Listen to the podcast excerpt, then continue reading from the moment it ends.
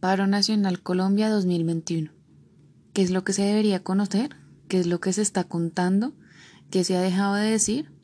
Las protestas en Colombia de 2021 son una serie de manifestaciones multifactoriales realizadas inicialmente con el objetivo de eliminar el conjunto de reformas de carácter tributario, laboral, de salud y educativo propuesto por el gobierno de Iván Duque y durante las cuales se darían paso a otros pronunciamientos en contra de más problemáticas sociales acentuadas por los actos inadecuados contra los manifestantes, principalmente el uso desproporcionado de la fuerza por parte de las autoridades durante la emergencia social por la pandemia de COVID-19. El gobierno, por su parte, justificó esta reforma aduciendo que es necesaria para poder aumentar la cobertura y garantizar la persistencia del programa Ingreso Solidario, una iniciativa de apoyo económico a hogares en condición de pobreza, pobreza extrema y en condición de vulnerabilidad económica se realiza de manera indefinida desde el 28 de abril de 2021 y fueron convocadas por el denominado Comité Nacional de Paro, conformado por sindicatos y centrales obreras que había convocado a las protestas en Colombia de 2019-2020. Las protestas en Colombia se han presentado en ciudades, municipios y vías del país y en el exterior por connacionales radicados en España, Francia, Portugal, Reino Unido, Suecia, Rusia, Italia, México, Chile, Argentina, Canadá, Estados Unidos, Alemania, Australia y Nueva Zelanda, incluso frente a la sede de las Naciones Unidas en Nueva York y Ginebra, Suiza. También se destacan las acciones en Internet y las expresiones artísticas durante las protestas. El 5 de mayo de 2021 se cumple en Colombia el octavo día de paro nacional y la indignación popular no tiene freno aún. Pese a que el detonante de las marchas fue una reforma tributaria presentada por el gobierno del presidente Iván Duque, que fue forzada a retirar posteriormente, la indignación va mucho más allá y excede ese tema es el todo por el todo y ante esta decisión el gobierno ha respondido sin conductos, tratando de disipar la ira social a la brava con una violencia que ha dejado muertos y el temor de la ciudadanía a un feroz autoritarismo. Los medios de comunicación no muestran y desdibujan la realidad del paro nacional en Colombia, sumándole la censura de la realidad por redes sociales. El 7 de mayo se hicieron públicas las demandas del Comité Nacional del Paro. Las medidas solicitadas superaban los 80 billones de pesos, más de tres veces la reforma inicial propuesta por el presidente Iván Duque, que buscaba recaudar entre 23 y 25 millones de pesos. Más allá de la reforma tributaria, las marchas tienen que ver con el desgobierno que se traduce en el mal manejo de la pandemia, en las disparadas cifras de pobreza reveladas recientemente, la pobreza monetaria ascendió a 42.5 y hay 21 millones de personas en esa condición. En el desempleo se vino encima 15.9% en el asesinato sistemático de más de 900 líderes sociales desde 2016 y en los más de 27.000 desplazados internos en el primer trimestre de este año y en un proyecto de ley de reforma a la salud que ha recibido ya varias críticas. La respuesta estatal a las marchas son el índice perfecto para medir a Duque, un gobierno débil que usa su fuerza armada para reprimir el malestar social. Cuando los y las manifestantes ya estaban en la calle, empezó lo que en las redes sociales se ha anunciado como alerta roja, la brutalidad con la que la policía ha tratado a quienes protestan, que corrió varios días al tiempo con un silencio de las autoridades, no solo es muy preocupante, sino que es un acto criminal y preocupa que ante la violencia registrada el presidente le haya hecho caso a su mentor Uribe, quien por Twitter le pidió militarizar las ciudades, o que la consejera presidencial de los derechos humanos salga y diga en medio de todo esto que los derechos básicamente hay que ganárselos. Pero déjenme ponerlos un poco en contexto. Empecemos por los antecedentes. Durante el gobierno de Iván Duque, electo para el periodo 2018-2022, se han presentado varias protestas, movilizaciones sociales y manifestaciones como el paro universitario de 2018, realizado entre los meses de octubre y diciembre de ese año. Las protestas de 2019-2020, desencadenadas por el descontento social frente a las políticas del gobierno, las protestas por la muerte de Javier Ordóñez, una serie de disturbios rechazando los casos de brutalidad policial ocurridos en septiembre de 2020, la minga del suroccidente colombiano y la jornada de conmemoración del paro nacional. Varios de los reclamos de estas protestas, movilizaciones y manifestaciones eran el motivo del descontento social. Otra de las causas del paro nacional se ha mantenido o agravado el Comité Nacional del Paro, que había convocado las protestas en Colombia de 2019-2020. No llegó finalmente a un acuerdo con el gobierno de Colombia. ¿Y cuáles son las causas para este paro nacional del 2021? Empecemos por la reforma tributaria, siguiendo lineamientos del Fondo Monetario Internacional y denominado por el Gobierno como Ley de Solidaridad Sostenible, propuesto por el Gobierno Nacional y el entonces ministro de Hacienda Alberto Carrasquilla, que busca aumentar los impuestos a la clase media, grabar la canasta familiar con el impuesto de valor agregado IVA, afectando a los productos de primera necesidad y a los servicios públicos básicos como son el agua, energía eléctrica, gas natural, telefonía pública, servicios funerarios y otros servicios hasta ahora exentos, lo cual le permitiría al gobierno recaudar 23 billones de pesos colombianos adicionales, unos 6.300 millones de dólares. Por otro lado, la reforma a la salud y a la pensión planteando cambios en el sistema de las entidades promotoras de salud EPS. Se propone una regionalización del sistema de salud. Propone crear regiones de salud con aspectos comunes para garantizar promoción, prestaciones de servicio, aseguramiento y creación de redes específicas. Contempla nuevos mecanismos de pago y contratación, la creación del Fondo de Investigación de Salud FIS. También piden la derogación del derecho 1174 de 2020 sobre las pensiones en Colombia. Por otro lado, el descontento social, manifestado a partir de los incumplimientos a los acuerdos de paz entre el Gobierno Nacional y las FARC, la continuidad de masacres y asesinatos de líderes sociales, el anuncio del retorno de fumigaciones con glifosato, incrementando la violencia del país, la compra de material bélico, aviones de combate, tanques para el Escuadrón Móvil Antidisturbios SMAT y refuerzos para las mismas. Por otro lado, el mal manejo de la pandemia, producto de la corrupción denunciada por la Procuraduría General de la Nación, la insuficiencia en subsidios y atención de la población, según el Comité Nacional del Paro, y Merrick Biofeld, directora del German Institute for Global and Area Studies, de los cuales programas de apoyo económicos proporcionados por el Gobierno Nacional y controvertido manejo del Plan Nacional de Vacunación, el cual se estaría llevando a cabo con atrasos luego de procesos de adquisición que, afirma la oposición, han sido poco transparentes y demorados. El senador Gustavo Petro, líder de un sector de la oposición y el dominado Pacto Histórico por Colombia, y cuya vocería y liderazgo durante las protestas han generado controversia, ha criticado el manejo de la pandemia, alegando la insuficiencia de los apoyos económicos y afirmando que en los hospitales no se están empleando tratamientos farmacológicos contra el COVID-19, a pesar de que la OMS no ha aprobado ningún fármaco que revierta los efectos de esta enfermedad. Por consiguiente, la situación económica. La grave e inestable situación económica del país derivada de la pandemia fue uno de los principales factores. De hecho, el 28 de abril de 2021, el Departamento Administrativo Nacional de Estadística reportó un aumento del 6.8 en la pobreza del país, un retroceso de 10 años en la lucha contra la pobreza, lo cual significó que el nivel de pobreza en este país subió a 42.5%.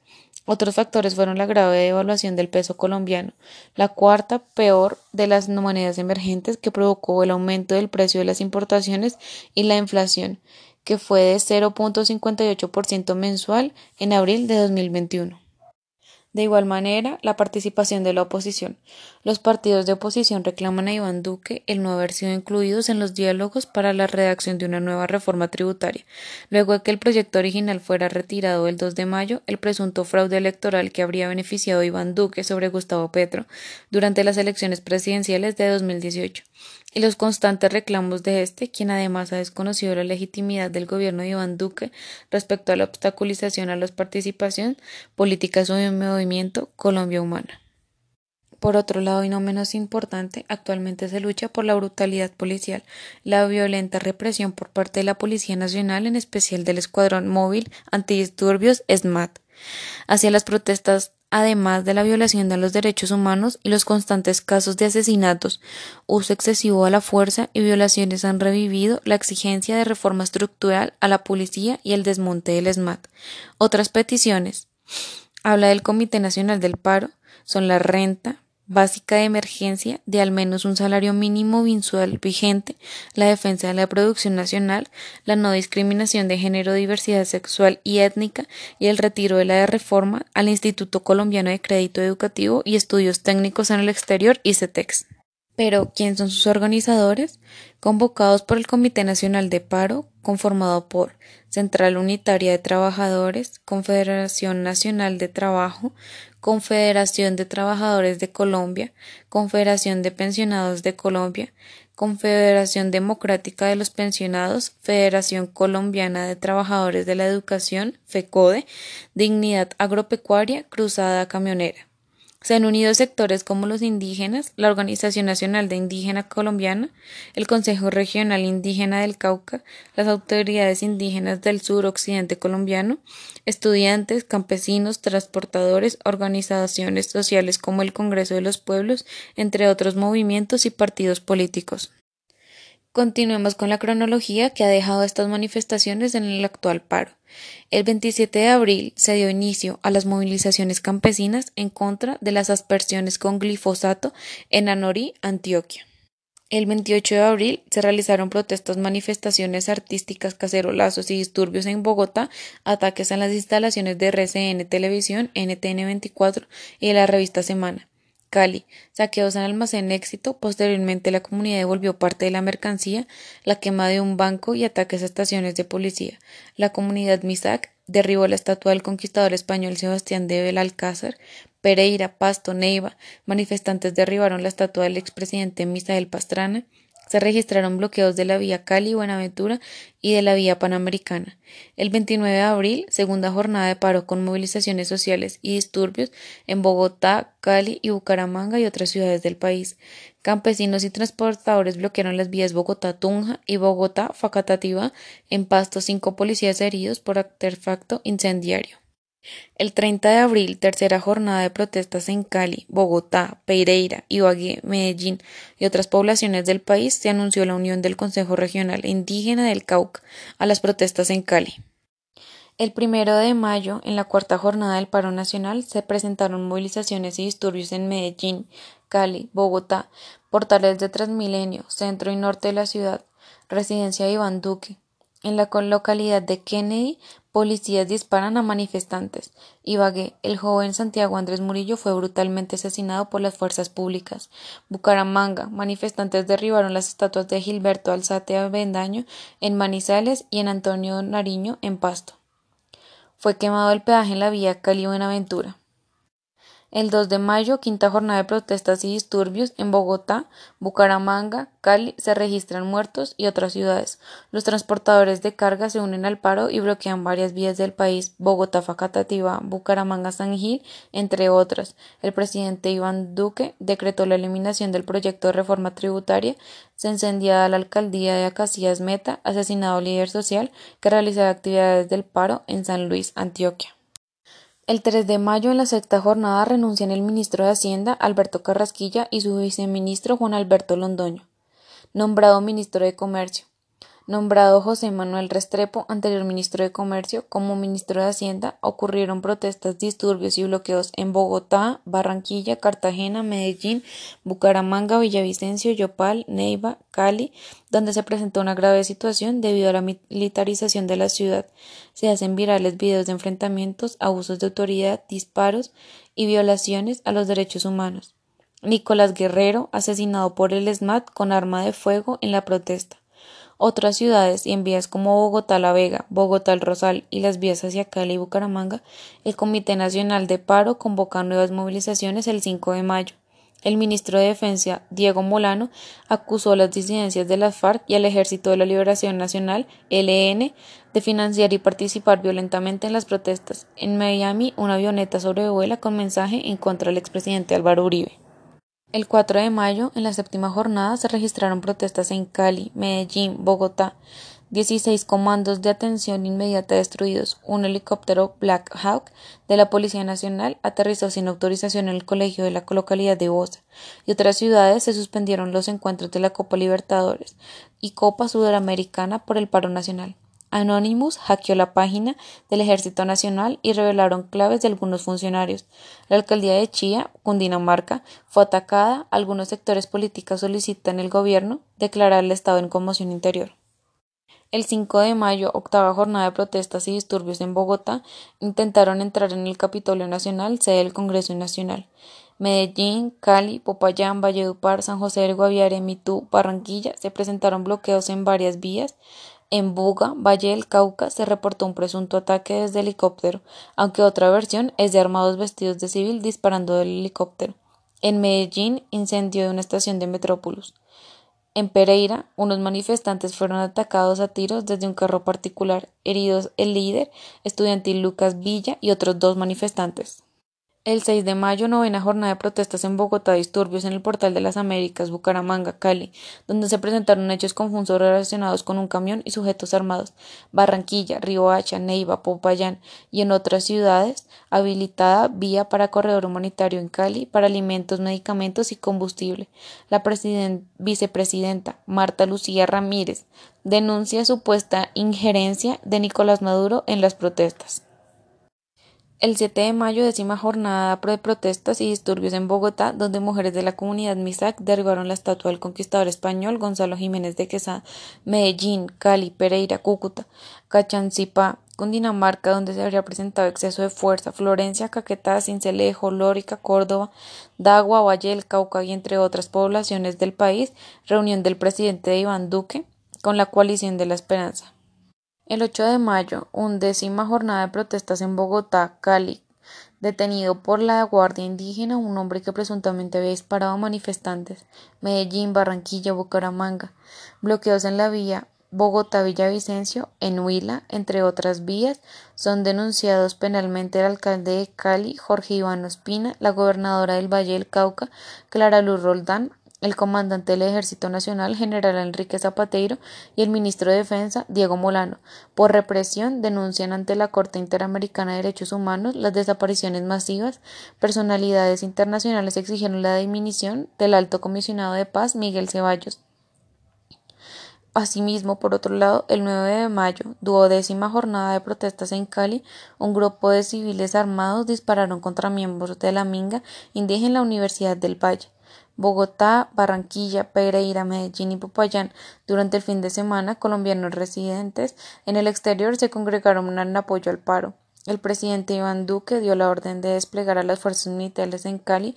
Iván Márquez, comandante de las disidencias de las FARC, se pronunció sobre el paro. El 10 de mayo, decimotercera jornada de protestas y disturbios en Bogotá. En el portal de las Américas y portal del Suba se levantaron los bloqueos de las vías de acceso a la capital. Cali, La Minga anuncia quedarse en la ciudad. Medellín, Barranquilla, Casanare, Cúcuta y Bucaramanga. El presidente Iván Duque lideró un consejo de seguridad en Cali durante la madrugada. Reunión del presidente Iván Duque con los miembros del Comité Nacional de Paro sin llegar a un acuerdo. Son enviados a la Corte Penal Internacional casos de abuso policial durante el paro nacional. El 11 de mayo, decimocuarta jornada de protestas en Bogotá, Cali, Iván Duque visita la ciudad en la madrugada, Medellín y Cartagena, las autodefensas gaitanistas en Colombia, Clan del Golfo, se pronunciaron sobre el paro. Según una encuesta de Dadesco, el 75% de los colombianos apoyó el paro nacional. Se solicita ubicar a 168 personas desaparecidas. El 12 de mayo, decimoquinta jornada de protestas y disturbios en Bogotá, en el Portal de las Américas, Monumento a los Héroes. Cali, Medellín, Barranquilla, Popayán. El 13 de mayo, decimosexta jornada de protestas y disturbios en Bogotá, Portal de las Américas y afectaciones en el suministro de agua potable por los bloqueos. Cali, Barranquilla, alrededor del estadio Romelio Martínez, Buga, Valle del Cauca, Popayón. Una menor de edad se habría suicidado tras ser detenida, ultrajada y agredida sexualmente por miembros del SMAT. El Comité del Paro acepta negociar con el gobierno de Duque. Dicho encuentro se programó para el viernes 14 de mayo. El 14 de mayo, decimoséptima jornada de protestas y disturbios en Bogotá, Cali, Buga, descenso de helicópteros en instalaciones de Servicio Nacional de Aprendizaje Sena, Popayán y otras ciudades del país. El gobierno colombiano fue demandado ante la Corte Penal Internacional por crímenes de lesa humanidad, mientras que la Comisión Interamericana de Derechos Humanos solicitó permiso para visitar el país después de diversas denuncias de violaciones a los derechos humanos. El 15 de mayo, decimoctava jornada de protestas y disturbios en Bogotá, Medellín, Tunja e Ibagué, se hace una masiva marcha en el Monumento a los Héroes. Se calcula que asistieron entre 15.000 a 30.000 personas, la cual finaliza en altas horas de la noche con disturbios y la quema de un monumento. En otras ciudades como Villavicencio la marcha fue de campesinos y se anuncia jornada de movilización del 19 de mayo. El 16 de mayo, la vía Sogamoso-Duitama se encuentra bloqueada por los protestantes. En Loma de la Dignidad, Cali se presentó un concierto sinfónico en apoyo al paro. El 17 de mayo, decimanovena jornada de protestas y disturbios en Bogotá, Buga, Yumbo, Medellín y otras ciudades del país. En Yumbo se presentó una grave situación del orden público que dejó docenas de heridos y dos muertos. En Barranquilla se realizó una movilización grande, mayormente de mujeres. Se calcula que fue de 800 a 1000 porque es importante registrar lo que puede llegar a representar. Es importante tener presente las movilizaciones que se vienen realizando desde el 28 de abril de 2021, porque es el cansancio de un pueblo entero que a pesar de que se encuentra viviendo una pandemia, ve más peligroso el propio Estado que el virus, de una nación que lleva esperando por mucho tiempo un cambio que hasta el momento no ha pasado y cada vez son mayores los incrementos de pobreza y menores las oportunidades laborales para el país es la muestra de una región que se encuentra mal gobernada, sabiendo que las oportunidades son para unos pocos, y estos pocos son los que se encuentran dentro del círculo de la espiral, donde el narcoestado se fortalece dentro del país y toma el poder dentro de todas las ramas judiciales.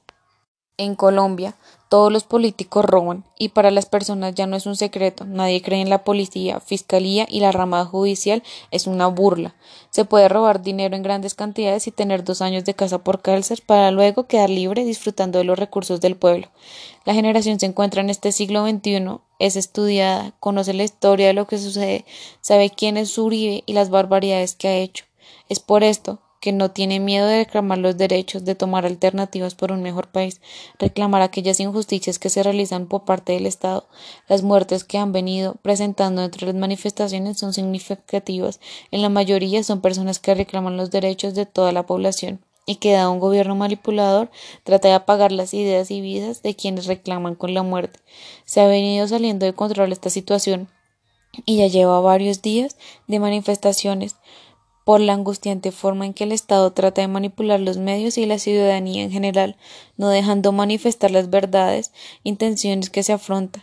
Con todo esto que pasa, estamos conscientes de que se dejará un legado a todas las generaciones que vienen para el país, donde jóvenes arriesgaron su vida con tal de alcanzar un bienestar y mejorar para toda la comunidad. No se dejen gobernar bajo ni cualquier inconformidad, sino que al contrario, alcen la voz, porque si se puede construir bajo la unión de todo un mejor país.